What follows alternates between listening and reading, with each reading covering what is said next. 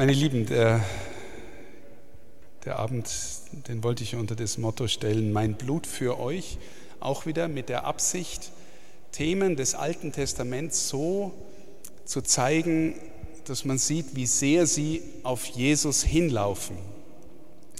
Wir haben eine Stelle aus dem Lukasevangelium gehört, wo er einerseits vom Pascha-Mahl spricht, und wir feiern ja unser eigenes Abendmahl, unsere Eucharistie auch als ein Pascha, aber gleichzeitig spricht Jesus, wenn er den letzten Kelch da im Lukasevangelium nimmt, vom, das ist der Blut, das Blut des neuen Bundes. Und es sind eigentlich zwei Ereignisse. Das Pascha ist die Erinnerung an den Auszug aus Ägypten und das Blut des Bundes ist die Erinnerung an Mose, der mit Gott und dem Volk, zwischen Gott und dem Volk, einen Bund, also Mose hat ihn nicht geschlossen, Gott hat ihn angeboten, Mose war der Mittler und der ist mit Blut geschlossen worden. Seitdem spricht Israel vom Blut des Bundes und Israel versöhnt sich immer wieder neu, am Yom Kippur vor allem, durch das Blut des Bundes. Wir sprechen also davon, dass Gott einen Bund geschlossen hat und ich werde euch gleich zeigen in einem schnellen Durchgang, dass es genauer gesagt mehrere Bünde waren, die aber immer das eine Ziel hatten, Gott wollte mit seinem Volk in Verbindung leben. Gott macht seinem Volk immer neu ein Angebot, zeichenhaftes Angebot um das Volk zurückzuholen. Letztes Mal haben wir sehr stark vom Tempel und vom Bild des Paradieses gesprochen. Heute geht es um die Beziehung zwischen dem Volk und Gott. Zunächst steht da immer das Wort Berit im Hebräischen und es bedeutet zunächst etwas wie Vertrag oder was Gesetzhaftes, eine Abmachung, wo aber klar ist, wer der Chef ist und wer der ist, der den Vertrag mit abschließt. Also es ist klar, dass Gott der Chef ist und dass ähm, die Vertragspartner gewissermaßen Israel sind, das Volk. Und es gibt Zeichen für diesen Bund, mehrere Zeichen. Ich habe jetzt mal hier genannt ähm, den Regenbogen, bei Noah die Beschneidung, bei Abraham und der Sabbat als Zeichen auch, dass Gott den Bund gibt und sein Volk in die Ruhe führt, vor allem im Anschluss an den Dekalog, an das äh, Geben der zehn Gebote. Der Inhalt des Bundes ist immer, Gott ist treu, Gott beschützt sein Volk, Gott geht mit seinem Volk durch die Zeit, Gott führt sein Volk ins verheißene Land. Dafür soll das Volk den Bund halten, die Gesetze halten. Und äh, natürlich ist da immer wieder eine Versuchung. Ich habe gerade gesagt, es gibt verschiedene Bundesschlüsse. Ich habe ein, den einen oder anderen schon genannt. Der erste ist eigentlich der mit Noah. Ihr erinnert euch, die auch das letzte Mal dabei waren. Noah ist der einzig Gerechte, den Gott noch vorfindet von in, der, in der Frühzeit der Menschheit. Der baut eine Arche, holt die Wesen aus Fleisch paarweise rein. Gott lässt die Flut kommen, Noah überlebt und Gott schließt ab jetzt einen Bund mit ihm und verheißt, dass er nie mehr die Wesen aus Fleisch und die Menschen so vernichten wird. Zeichen dafür ist der Regenbogen. Abraham wird dann als der Stammvater Israels, aber auch der Stammvater vieler Völker berufen und schließt einen Bund mit Gott, sehr archaisch. Er teilt da so Tierkörper und dann kommen die Flammen und fressen die auf. Und äh, durch Abraham heißt, sollen alle Völker der Erde gesegnet sein. Paulus nimmt diesen Bund als einen ursprünglichen und wichtigen Bund, weil er sagt, da heißt es, Abraham glaubte Gott und das wurde ihm als Gerechtigkeit angerechnet. Nicht, weil er so gesetzestreu war. Aber natürlich der dritte Bundesschluss ist der mit Mose am Sinai, mit der Gabe der Gebote. Dann gibt es einen Bund mit David, das wissen vielleicht wenige, aber es wird ausdrücklich erwähnt. Gott erwählt einen König nach seinem Herzen und sagt ihm zu, dass sein Geschlecht nicht untergehen wird. Diese Verheißung an das Haus David. Und ihr hört immer wieder im Neuen Testament, dass Jesus der Sohn Davids ist, der, der die Verheißung dieses Bundes erfüllt. Und dann, und das ist sehr, sehr schön, gibt es an zwei Stellen mindestens die Verheißung des neuen Bundes bei den Propheten. Zunächst die Gefahr, die Israel immer wieder, ähm, der, die Gefahr, der Israel immer wieder erliegt, ist, dass sie schlichtes Gesetz nicht halten.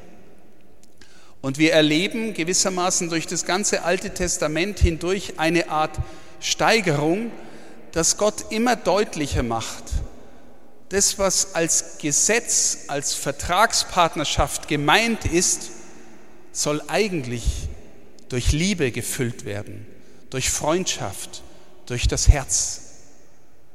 Und wenn ihr euch an Jesus erinnert, was ist das Ringen mit den Pharisäern? Ihr haltet die Gesetze, aber ihr habt euer Herz nicht bei mir. Die Gesetzesfrömmigkeit auch bei uns ist eine bleibende Gefahr durch die Geschichte religiösen Lebens hindurch. Gott will immer mehr durch seine Offenbarung, durch seine Propheten sagen, meine Lieben, es geht echt um Liebe. Es geht um Vertrauen, um gegenseitige Treue. Und jeder von euch weiß, wenn jemand einen Bund eingeht, einen Freundschaftsbund, einen Ehebund, wenn die Liebe draußen ist und du musst nur noch irgendwelche Regeln befolgen, dann wirst du ein Sklave und nicht frei von innen her. Deswegen ist die Verheißung, und es ist wunderschön, ein neuer Bund. Und ich habe hier die wichtigste Stelle aus dem Buch Jeremia, Kapitel 31. Ich lese das mal ausführlich vor. Seht, Spruch des Herrn, es werden Tage kommen, in denen ich mit dem Haus Israel und dem Haus Juda einen neuen Bund schließen werde. Nicht wie der Bund war, den ich mit ihren Vätern geschlossen habe, als ich sie bei der Hand nahm und sie aus Ägypten herauszuführen. Diesen meinen Bund haben sie gebrochen, obwohl ich ihr Gebieter war, Spruch des Herrn. Denn das wird der Bund sein, den ich nach diesen Tagen mit dem Haus Israel schließe, Spruch des Herrn. Ich lege mein Gesetz in sie hinein und schreibe es auf ihr Herz. Ich werde ihr Gott sein und sie werden mein Volk sein. Und dann dieser Bund Herz zu Herz hat Konsequenzen für das Leben untereinander. Keiner wird mehr den anderen belehren. Man wird nicht zueinander sagen, erkennt den Herrn, sondern sie alle, klein und groß, werden mich erkennen. Spruch des Herrn, denn ich verzeihe ihnen die Schuld, an ihre Sünde denke ich nicht mehr. Es geht um neue Art von Gemeinschaft und Geschwisterlichkeit und es geht um Vergebung der Sünden im neuen Bund. Ein ähnlich schönes Wort lesen wir im Buch Ezechiel in der Prophetie, elftes Kapitel. Ich schenke ihnen ein anderes Herz und schenke ihnen einen neuen Geist. Ich nehme das Herz von Stein aus ihrer Brust und gebe ihnen ein Herz von Fleisch, damit sie nach meinen Gesetzen leben und meine Rechtsvorschriften achten und sie erfüllen. Sie werden mein Gott sein, mein Volk sein und ich werde ihr Gott sein. Liebe Geschwister, im Alten Testament gibt es für diesen Bund zwischen Gott und den Menschen oder Gott und seinem Volk verschiedene Bilder. Zum Beispiel der Hirt und seine Herde. Oder ganz berühmt und prominent der Weinberg und sein Gärtner oder sein Besitzer. Oder ein sehr gegenständliches Bild, der Töpfer und der Topf. Aber, meine Lieben, von vorn bis hinten zieht sich bei den fast allen Propheten das Bild von personaler Liebe im Bild der Hochzeit durch. Also von Liebhaber und Geliebter, von Bräutigam und Braut oder in der Verkehrung von Ehemann und der Hure, die er geheiratet hat, weil sie ihrem Mann nicht treu ist. Die Dirne. Ich habe ein paar Stellen von vielen hingeschrieben. Ich stelle das dann nachher auch wieder auf meinen Blog, dann könnt ihr das nochmal nachsehen, wie prominent durch sehr prominente Texte diese Bilder von der Hochzeit für den Bund sind. Auch da wieder, immer wieder, denkt dran, es geht von mehr Gesetzeshaft, mehr Vertragsgehorsam hin zu einem Herzensverhältnis. Übrigens ein Ziel unseres religiösen Lebens, dass wir von einem Vertragsgehorsam oder einem Gesetzesfrömmigkeit zur Herzensfrömmigkeit kommen. Und dann, und das möchte ich jetzt noch ein bisschen ausführen, kommt tatsächlich vor 2000 Jahren einer in dieses Volk hinein mit einem unfassbaren Anspruch. Ja? Wer Vater und Mutter mehr liebt als mich, ist meiner nicht würdig. Hier ist einer, der größer ist als der Tempel. Wenn der Menschensohn auf den Wolken des Himmels wiederkommt, wird die Welt gerichtet werden. Deine Sünden sind dir vergeben. Also mit was für einem maßlosen Anspruch kommt er daher? Und der sagt an mehreren Stellen, und ich bin der Bräutigam. Bin gekommen, meine Braut nach Hause zu holen. Und das, meine Lieben, ist ein sehr, sehr schönes, sehr, sehr schönes Bild. Und äh, ich habe in den letzten Monaten gelernt, dieses Bild zu vertiefen und auch darüber gelesen und gehört, wie sich das erschließen lässt. Zunächst noch eine kurze Brücke zum letzten Mal, weil ich diesen, diesen Abend genannt habe, der Bund in meinem Blut. Wir haben beim letzten Mal vom Tempel und von den Opfern gehört und haben gehört, dass um sich mit Gott zu versöhnen im Alten Testament immer wieder Blut gebraucht wurde. Das Blut der Stiere, der Lämmer, der Böcke. Warum? Na, Blut ist auf der einen Seite der Träger des Lebens im Alten Testament, in dieser Vorstellung von Leben. Das Blut ist der Sitz des Lebens. Und Gott meint, wenn du dich mit mir versöhnen willst, weil du aus einer Welt kommst, die gottlos ist oder entfernt von mir ist, wenn du es echt ernst meinst, das muss dich was kosten. Wenn du Versöhnung willst, du kriegst die Gelegenheit zur Versöhnung, aber es geht nicht einfach so im Sinn von, lieber Gott, entschuldige und jetzt mache ich so weiter wie bisher. Es kostet dich was. Blut ist auch ein Zeichen im Alten Testament für die Sühne. Am Yom Kippur, an diesem Versöhnungstag, ist der hohe Priester ins Innere des Tempels gegangen mit Blut von Opfertieren, hat das Allerheiligste, die Bundeslade besprengt und hat dann das Volk besprengt und hat sich zuvorher selber entzühnt und hat gewissermaßen den Blut im Bund Gottes erneuert. Und die getöteten Tiere sind ein Zeichen dafür, so soll es eigentlich dem gehen, der diesen Bund bricht. Also letztlich, meine Lieben, in diesem Bund geht es um Leben und Tod. Von dort jetzt der Blick, und das ist das Schöne, auch das relativ Neue, was ich in den letzten Monaten gelernt habe. Der Blick auf eine jüdische Hochzeit im ersten Jahrhundert. Wie läuft eine jüdische Hochzeit im ersten Jahrhundert ungefähr ab? Der Vater wählt die Braut aus. Ob er den Sohn einbezieht oder nicht, ist unterschiedlich. Im Alten Testament haben wir Beispiele, wo der Vater einfach seinen Knecht losschickt und jemanden holt für den Sohn. Der Vater wählt die Braut aus. Ich lese vor allem Texte aus dem Johannesevangelium vor, die dazu passen. Jesus sagt, niemand kann zu mir kommen, wenn nicht der Vater, der mich gesandt hat, ihn zu mir führt.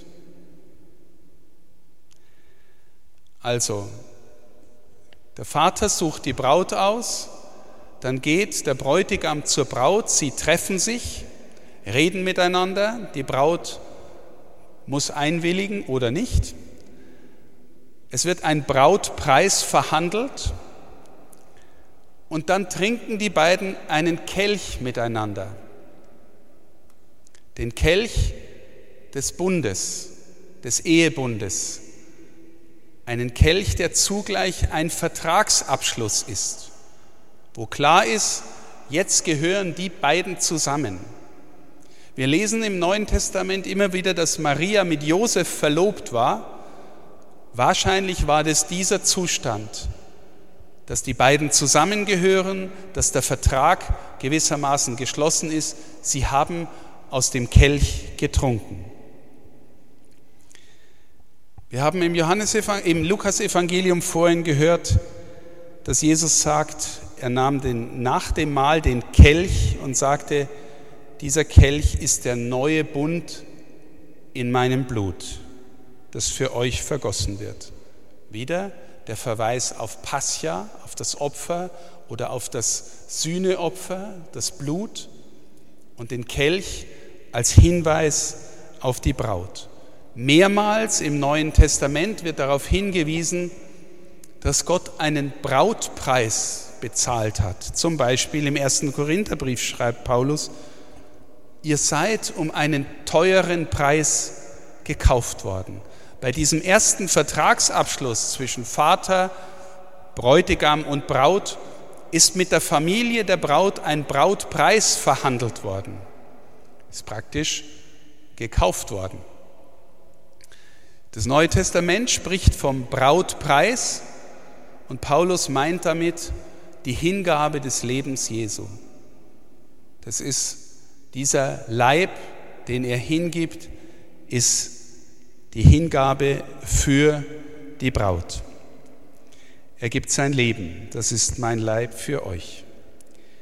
Bis zur endgültigen Hochzeit, die noch nicht geschlossen ist, kann sich die Braut dieses Brautpreises vergewissern.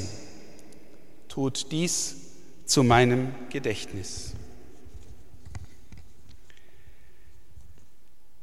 Nach der Vertragsverhandlung, Zahlen des Brautpreises, Trinken des Kelches, geht der Bräutigam zurück zum Vater. Um was zu tun? Um die Wohnung für das gemeinsame Leben mit der Braut vorzubereiten. Jesus sagt im Markus Evangelium mal auf die Frage, fasten deine Jünger denn nicht. Meine, die Jünger des Johannes fasten. Und Jesus sagt, können die Hochzeitsgäste fasten, solange der Bräutigam bei ihnen ist. Es werden Tage kommen, da wird ihnen der Bräutigam genommen sein. Dann werden sie fasten. Ein Hinweis darauf, dass die eigentliche Hochzeit, die da vorbereitet ist, noch nicht vollzogen ist. Es gibt vom Bräutigam auch ein Brautgeschenk für die Braut. Die Exegeten, die diese Geschichte so im Hinterkopf und im Hintergrund haben, sagen, der Geist Gottes ist der, der der Braut geschenkt wird, damit sie sich erinnern kann, damit sie sich trösten kann.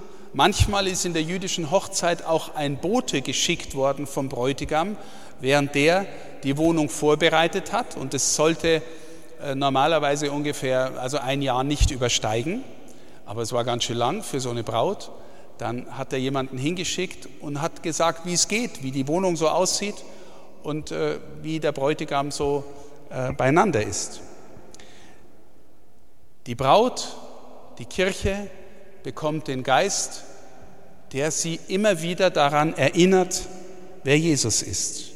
Der Beistand, der Tröster, der, der uns in die Wahrheit einführt und der euch an alles erinnern wird, was ich gesagt habe, sagt Jesus im Johannesevangelium. Und was macht Jesus? Er geht zum Vater und sagt zu den Seinen, so bevor er zum Vater geht, ich gehe, um die Wohnung für euch vorzubereiten. Und er sagt, im Haus meines Vaters gibt es viele Wohnungen. Die Braut bereitet sich inzwischen auf die neue Verbindung vor, auf die Ehe. Die Braut erwirbt Dinge, sie wohnt noch im alten Leben bei den Eltern, bei den eigenen Eltern, aber die Dinge, die sie erwirbt, wie sie redet, wie sie handelt, macht schon deutlich, sie gehört einem anderen. Sie erwirbt die Dinge für das Leben mit dem anderen.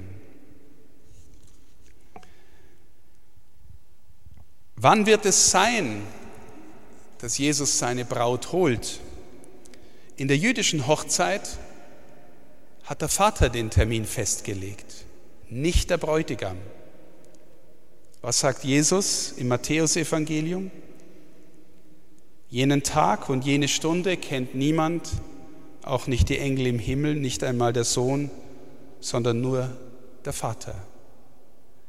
In der Zwischenzeit sagt die Braut mit dem Geist ununterbrochen, komm, komm Herr. Fast die letzten Worte der Heiligen Schrift lassen die Braut im Geist und mit dem Geist rufen, komm Herr, komm. Was ist das Ziel des Ganzen? Woraufhin leben Bräutigam und Braut? Jesus schaut es beim letzten Abendmahl voraus. Im Matthäusevangelium lesen wir die Version, ich sage euch, von jetzt an werde ich nicht mehr von der Frucht des Weinstocks trinken, bis zu dem Tag, an dem ich mit euch von neuem davon trinke im Reich meines Vaters. Bei der endgültigen Hochzeit haben Braut und Bräutigam mit einem neuen Kelch bestätigt, was sie beim ersten Vertragsabschluss beschlossen haben. In der Offenbarung lesen wir wieder im letzten Buch der Bibel, wir wollen uns freuen und jubeln, ihm die Ehre erweisen, denn gekommen ist die Hochzeit des Lammes und seine Frau hat sich bereit gemacht. Meine Lieben, die Schrift Altes Testament, alter Bund, neuer Bund ist von vorne bis hinten eine Liebesgeschichte, die am tiefsten in der Heiligen Schrift selbst im Bild der Hochzeit zum Ausdruck kommt. Frage an uns, unser eigenes bräutliches Herz. Wir hören bei der heiligen Messe, ich spreche jetzt zu den Katholiken, manchmal, wenn der Priester vor der Kommunionausteilung die Hostie hochhält, sagt er, selig, die zum Hochzeitsmahl des Lammes geladen sind. Haben wir schon mal was von dieser Seligkeit gespürt, geschmeckt, die da auf uns wartet, die uns entgegenkommt, die aber schon mit unserer Taufe spätestens begonnen hat? Wären wir bereit für sein Kommen? Leben wir so, dass er kommen kann? Stell dir vor, er kommt, um dich heimzuholen und schaut dich in aller Wahrheit und Liebe an. Bist du bereit für diesen Blick voll Liebe? Rufen wir, ertönt manchmal in unserem Herz als Menschen, die Teil dieser Braut sind, die eine Gemeinschaft ist, eine Stadt ist, in der aber jeder Einzelne und jede Einzelne gemeint ist.